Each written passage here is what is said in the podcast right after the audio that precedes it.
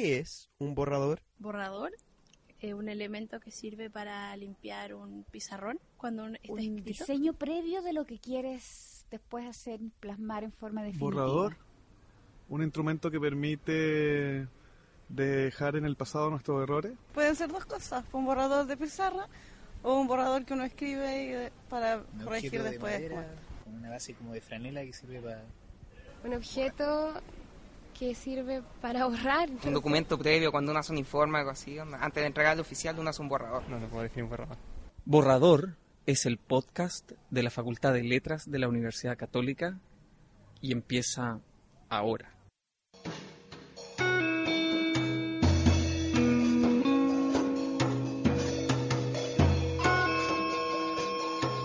Estamos en una nueva entrevista del programa Borrador, en este caso en el contexto de eh, las conferencias de transatlánticas, el sexto episodio de estas conferencias transatlánticas en Brown University, gracias a la invitación del profesor Julio Ortega. Y en este caso nos encontramos con el profesor de Yale University, Aníbal González, que muchos hemos leído y conocemos sus trabajos, eh, y que hoy tuvo una presentación de narrativas ilimitadas que se llamaba La Mesa en general, y él presentaba el discurso de, anticlerical de Fernando Vallejo, o cómo ra- narrar sin religión.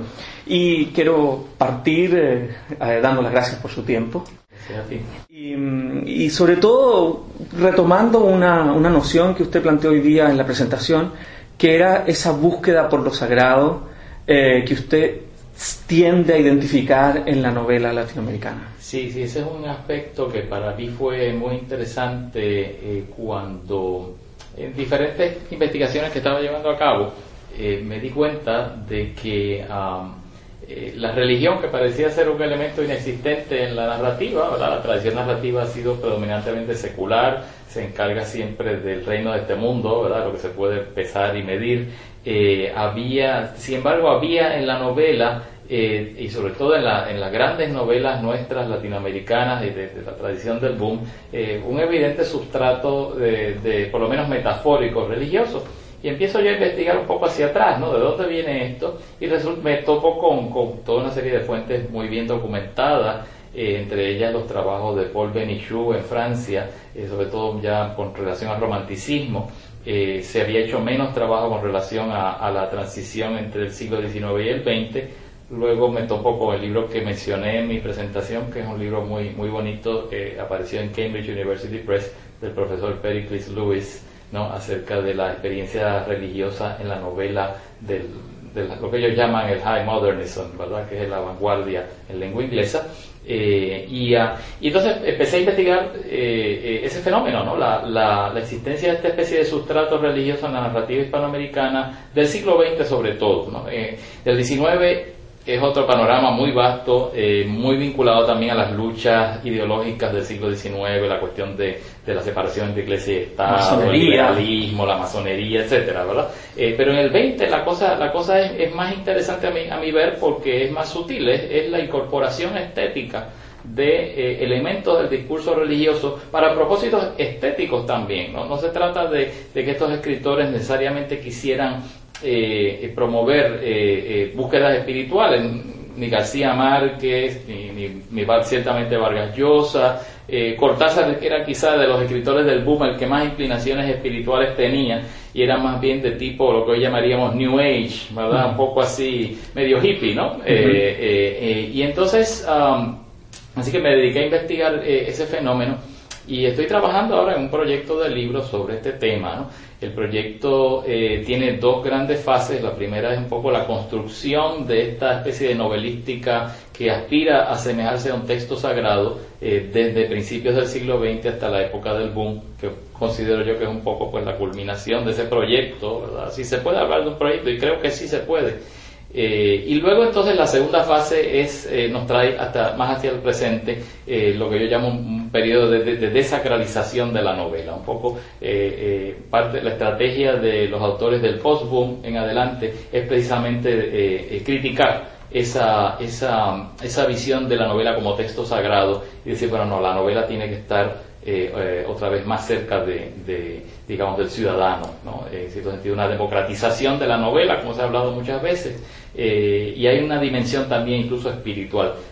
Hasta cierto punto este libro, cuando yo lo termine, ¿verdad? Y, lo terminaré sin duda, eh, eh, eh, se podrá leer quizá como una especie de, de recuento sintético de la novela hispanoamericana del siglo XX, siguiendo ese hilo conductor de la idea del texto sagrado y de la, del proceso de sacralización y de desacralización textual. Y en ese sentido, de alguna forma, uno puede, eh, y usted muy bien lo hizo hoy en su presentación, reconocer cuánto de conocimiento de lo sagrado debe haber, ya sea para el desplazamiento hacia la secularización, como para la recuperación de ciertas operaciones de lo, de lo sagrado mismo en la estructura de la novela.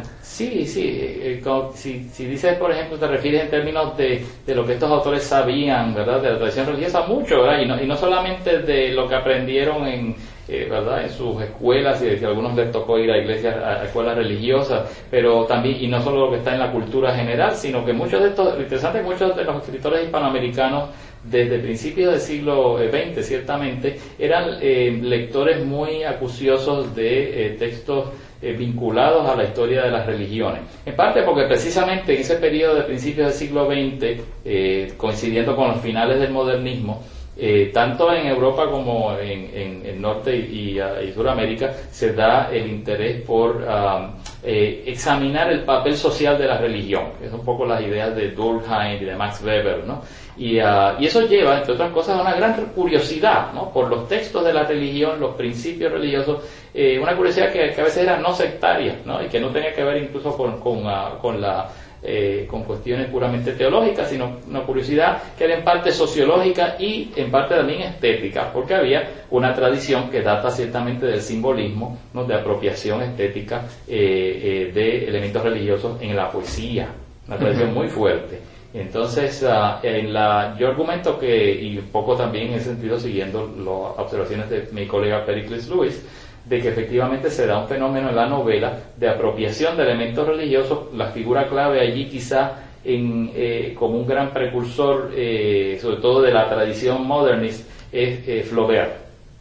Eh, porque en Flaubert hay una, hay una apropiación irónica de elementos religiosos. De- los religiosos aparecen en Flaubert, pero ironizado, visto con cierta distancia crítica, ¿no? Eh, pero que a la vez él reconoce que tiene una especie de poderío eh, que a él le interesaría eh, eh, aprovechar para su propia novela. Eh, y entonces, eh, sí, estos escritores hispanoamericanos posteriores, por ejemplo, Federico Gamboa, cuya novela Santa yo estudio en el primer capítulo del libro, eh, eh, Santa es una novela eh, acerca de la vida de una prostituta, ¿no? En el estilo de, a cierto punto, de, de Naná, de, de eh, publicada ya en 1903. Eh, pero lo interesante es que Gamboa comienza su novela con un epígrafe eh, sacado del libro del profeta Oseas. Y, ah, y, hay todo un contexto ¿no? Eh, religioso, empezando por el nombre de la, de la protagonista misma, ¿verdad? Y uno se pregunta, ¿pero ¿de dónde viene la santidad de Santa? ¿Por qué Santa? Los personajes mismos de la novela, los clientes de Santa se ríen en el prostíbulo, se preguntan por qué una prostituta con ese nombre.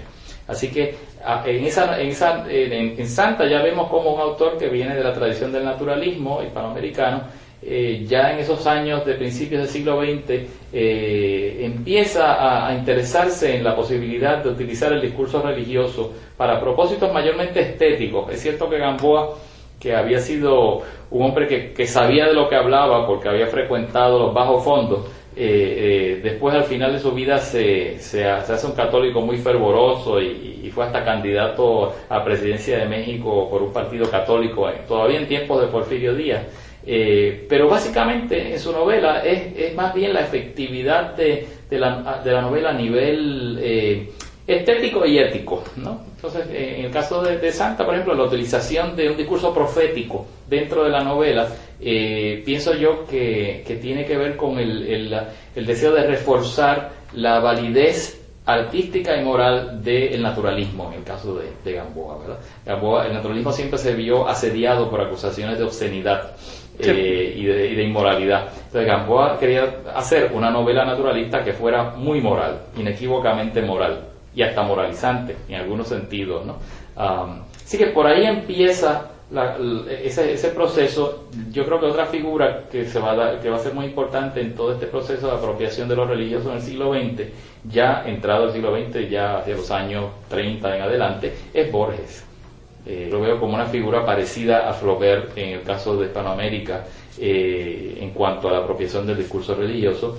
Todos sabemos, ¿verdad? Borges eh, eh, hace uso de ah, elementos de la historia de la religión y conceptos religiosos en sus ensayos.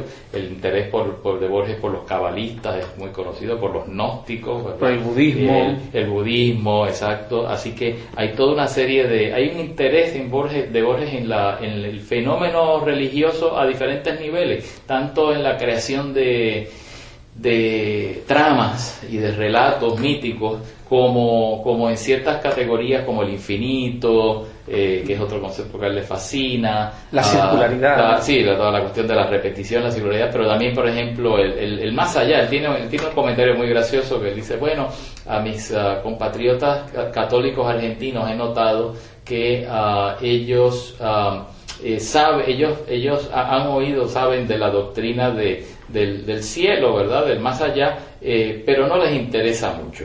Eh, dice, en cambio, eh, y dicen, claro, y creen en la doctrina del cielo, pero no les interesa mucho. En cambio, a mí me pasa lo opuesto, ¿no? Eh, a mí me interesa y no creo. ¿no? Así que un poco eh, en Borges hay esa, esa manifestación explícita de que a él le interesa a veces intensamente estos elementos de la, de la teología, eh, pero es un interés fundamentalmente racional y artístico también, yo creo, ¿no? Y así que yo veo a Borges como una figura bien, bien importante. Y ya después entonces, ah, siguiendo un poco los apuntes de Borges, yo argumento que hay por lo menos tres figuras que, habría que considerar, se podrían citar de seguro muchos más. Una es eh, María Luisa Bombal, con su novela La Mortajada, eh, que realmente hace, hace, una, hace cosas que fueron muy interesantes y novedosas con la novela en ese momento, una novela que a Borges le gustó mucho, él la elogió eh, mucho, eh, y también entonces luego Carpentier con El Reino de este Mundo, y Pedro y, y ah, Juan Rulfo con Pedro Páramo. Son tres textos que para mí me parece que son obviamente todo el mundo los conoce y sobre todo a Rulfo como, y a Carpentier como precursores del boom. Yo argumento que Bombal también está allí en ese trasfondo y que esas tres obras empiezan a experimentar con una incorporación de lo sagrado eh, a la estética de la novela mucho más sofisticada, más, más refinada que incluso la apropiación que hace Gamboa, ¿verdad?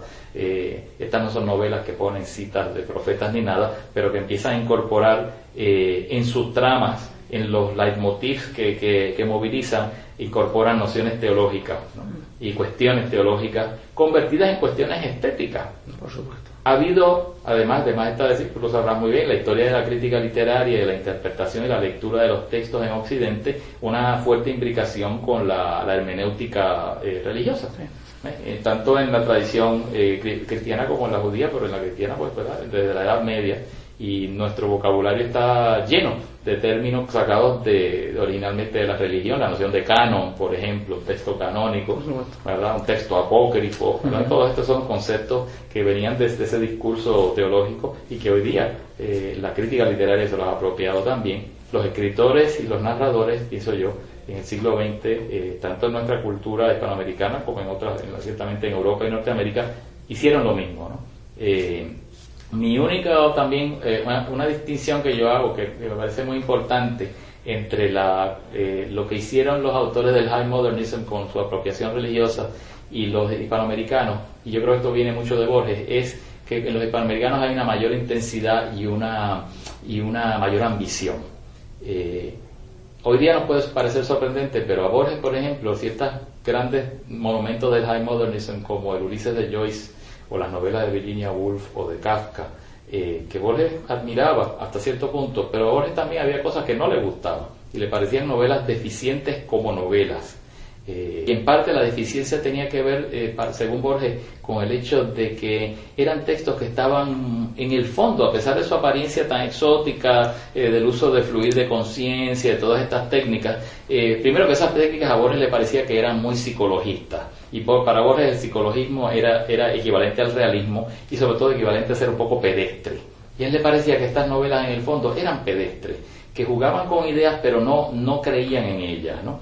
Eh, eh, hay una frase que Borges jamás cita, pero que eh, los que están estudiando este fenómeno como, como eh, Pericles Lewis hace referencia a ella en un ensayo importante para entender su obra. Virginia Woolf dice que ella se proponía al escribir sus novelas como To the Lighthouse y estas otras obras suyas, A Room of, of, your, of One's Own, ella, ella decía que ella lo que quería era presentar una mente ordinaria en un día ordinario ese tipo de, situación a Borges no le interesaba. En cambio, él trata de darle. Él, Borges, que nunca escribió novelas eh, solo, siempre las escribió. Las pocas novelas que escribió, una básicamente la hizo con, con su amigo Bioy Casares, eh, pero él tenía una especie de poética de la novela. Y el tipo de novela que él le gustaba y la que él quería ver era una novela de ideas y de ideas intensamente sentidas y vividas. ¿no? Y, y veía la lectura como una especie de aventura y, ese es el tipo de novela con el que él soñaba y que él nunca se atrevió o quiso o le interesó escribir. Incluso más cercana al policial, digamos. Sí, elementos de, bueno, eh, eh, esta, yo argumento en el libro que la, poética de Borges acerca de la novela, eh, digamos, su visión de lo que era la novela que le gustaba a él, se parece mucho a la noción de lo que en inglés llaman el prose romance eh, que es esta especie de novela de aventura que se deriva de la novela de caballería y que efectivamente en nuestra era se ha bifurcado en muchos géneros como efectivamente la, novela detectivesca o policial, ¿verdad? Eh, ah, y, por otro lado incluso el género fantástico también. Por supuesto. Entonces, este, así que eh, en Borges hay, una, hay un interés por este tipo de novelas que él llamaba obras de imaginación razonada. Y ahí eh, los dos términos son bien, bien importantes. Imaginación, por un lado, pero razonamiento por el otro. Bien gracianesca la definición. Sí, sí, no, muy, muy típico de Borges, muy endiablado, ¿no? Porque él, él, eh, trataba de, cubrir los dos lados de la cuestión, ¿verdad? Eh, y, ah, y, entonces él, él ah, exalta, por ejemplo, en el prólogo a, La invención de Morel, que fue esta novela de su amigo Bioy Casares, que él la elogió hasta por las nubes, ¿verdad? Es una, una, buena novela, tampoco era una novela al nivel de lo que luego podría, iba a ser las novelas hispanoamericanas, pero en ese prólogo él polemiza, eh, prólogo de, de, la, a la novela de Bioy, él polemiza con Ortega y Gasset eh, y en la obra de Ortega y Gasset, Ideas sobre la novela, desde 1909 por ahí, principios del siglo también, eh, donde Ortega, pues, que era un observador muy sagaz de por dónde iba la narrativa y la, literatura de vanguardia de su época, de bueno, eh, las novelas de nuestra época ya no, no, tienen trama, ya se nos acabaron las historias que contar y lo que le queda a la novela es la, la profundización psicológica. Entonces Borges disiente totalmente. Eso. Dice, no, no, no, lo que tiene nuestra época de hecho es la gran invención de tramas que ha habido eh, y entonces cita como ejemplo efectivamente novelas policiales. Y, también, sí, a Chesterton, sí, cita una serie de ejemplos. Y claro, también algunos ejemplos de los, de los propios modernists también, ¿verdad? Eh, menciona Kafka, por ejemplo, quien dice que, que las novelas de Kafka, los, los relatos de Kafka, ¿verdad? Kafka escribe novelas fallidas, ¿no? Y entonces dice, las obras de Kafka son son, eh, se destacan por su inventiva. Eh, el problema es que su artificio eh, se basa en la postergación infinita y entonces eso hace que sean novelas condenadas a ser incompletas siempre. ¿no? Así que bueno, por ahí va la cosa con Borges y, la, y su papel yo creo muy importante para entender este fenómeno. Dentro de este, de este percurso que, que, realizas cuando, cuando, por ejemplo, y, haces el análisis que vimos de Vallejo, ¿Cómo, ¿Cómo, esto que hoy vemos ya como muy afinado en un profesor que tiene muy afinada su capacidad de relato, que construye con los relatos de otros, cómo eh, ves tú el, el, percurso retrospectivamente desde cuando fuiste estudiante hasta el día de hoy? Esto eh, lo, lo, pienso básicamente porque es curioso que cuando se construye la biografía intelectual de un profesor siempre pareciera que todo está hipercalculado y todo tiene una lógica, pero eso es el efecto de lo retrospectivo. Me gustaría, si que en algún momento, a partir de esta especie de despliegue que realizas, porque tienes la capacidad de moverte desde distintos campos y de pasar como en los distintos pisos de una biblioteca, ¿no? Y esa, esa, esa, ese tránsito, esa sensación de que, de que te estás moviendo con fluidez es algo que has logrado con mucho estudio. Y ahí me gustaría si pudieras hablar sobre el tema del estudio. Bueno, el estudio es, es fundamental, además es decir, eh, eh, eso claro, eh, lo que lleva al estudio intenso pues es por supuesto el, amor por lo que se hace, ¿no? Y el gusto por lo que uno hace, ¿no? En ese sentido pues el amor por los libros, por la ficción, la literatura viene desde, desde mi época de, estudiante de secundaria, ¿no? Así que eso viene desde muy atrás, ambiciones literarias, ¿verdad? Yo, cuando era, cuando era jovencito, luego decidí ya que lo mío era el ensayo, más que nada, ¿no? Pero entonces, eh, pues realmente, eh, eso sobre todo, o sea, esa, pasión predomina. Y eso me lleva entonces, sí, efectivamente a leer. Eh, ciertamente, pues, eh, autores como Borges para mí han sido muy importantes y, yo, yo pues conocí la obra de Borges cuando estaba en escuela secundaria también. Empecé por, de hecho, de lo más reciente de Borges en aquel momento y tuve que empezar a ir yendo hacia atrás, ¿no? Este, el primer libro de Borges que leí fue uno de sus libros más problemáticos, que era El informe de Brody, una colección de cuentos de los años 70 muy distintos a los, cuentos muy conocidos, archiconocidos de la LEF y de ficciones. Luego fui yendo hacia atrás y, ah, y ciertamente pues la influencia borgiana está allí. Eh, y, ah, pero era, sentía ya que, en cierto momento era, era internalizar unos procedimientos y unas maneras de leer que a mí me gustaban y me interesaban mucho. Y ah, así que, pues sí, la lectura es fundamental. Eh, el estudio tiene que ser, yo creo que hay dos vías eh, complementarias. Está la, la, vía autodidacta. Uno tiene que leer por su cuenta y mucho y lo más que uno pueda. Eh, hasta los papeles rotos de las calles, como decía Cervantes. Y entonces, claro, está la, vía académica que nos ayuda, eh, yo creo que, claro, es más, pienso de mi experiencia, mi experiencia por lo menos fue más útil una vez que ya yo tenía un acervo de lectura y entonces podía acercarme entonces a, los cursos eh, y tomar de ellos lo que también me parecía útil e importante. Además, hay cierto, ya ciertas nociones de rigor que sí, obviamente la academia nos da, no hay que, no hay que aceptarlas desde el punto de, sentirse paralizado por ellas, ¿no? sino interactuar creativamente con ellas. Tuve la suerte también en ese sentido de tener buenos maestros, eh, maestros que, que, yo creo eran personas muy uh, sensibles a el aspecto creativo de la crítica. Por ejemplo, eh, en nuestros cursos de, literatura eh, a veces queremos imponer metodología, hay la tentación siempre de decir así es como se hace la cosa y yo tuve la suerte de tener maestros que, que apreciaban que la crítica también es un arte. Por eso que Dante pone a Brunetto Latini en el infierno, ¿no? El profesor de él, y como dentro de los tiranos, ¿no? También. Sí, no, claro, él se sorprendió de encontrarlo allí porque él lo quería mucho, ¿no? Era, claro, era el infierno de los homosexuales, ¿no? Entonces, pues él, no, sabía, pero claro, de momento sabe que es homosexual y no tiene más remedio que pobre ponerlo allí. Entonces le dice, ¿verdad? Usted está aquí, ser Brunetto. claro, porque lo quería mucho, ¿no? Era, era un maestro y, en ese sentido, pues sí, yo diría que mi suerte así fue la de tener maestros que en su inmensa mayoría entendían la crítica eh, como un arte, era un arte que había que, practicar con rigor en el sentido de que había una serie de reglas, una serie de, prácticas y normas, ¿verdad?, que había que conocer para luego interactuar con ella.